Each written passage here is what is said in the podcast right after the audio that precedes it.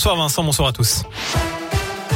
Et à la une de l'actu, un ancien joueur des Verts dans la tourmente, la fondation Brigitte Bardot, spécialisée dans la protection des animaux, mais aussi la SPA, annonce leur intention de porter plainte contre Kurt Zuma.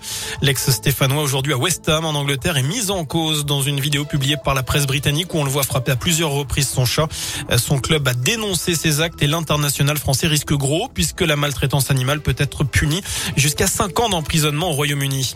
En parlant d'anciens joueurs de la SS, le contentieux avec Stéphane Ruffier sera finalement étudié le 13 juin prochain devant le Conseil des prud'hommes de Saint-Etienne. L'ancien vert des Verts euh, et l'ancien gardien des Verts même a demandé un délai. Je vous rappelle qu'il conteste son licenciement pour faute grave en début d'année dernière à six mois de la fin de son contrat.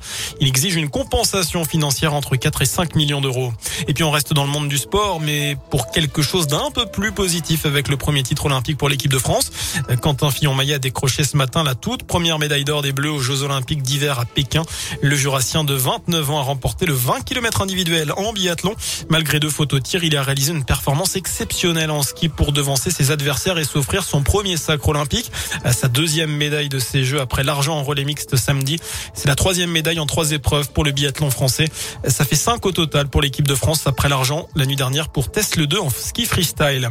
Une nouvelle appli d'aide aux victimes de cyberharcèlement, le 3018, le numéro d'aide d'urgence. C'est aussi le nom de cette appli qui permet d'adresser une capture d'écran pour documenter le harcèlement.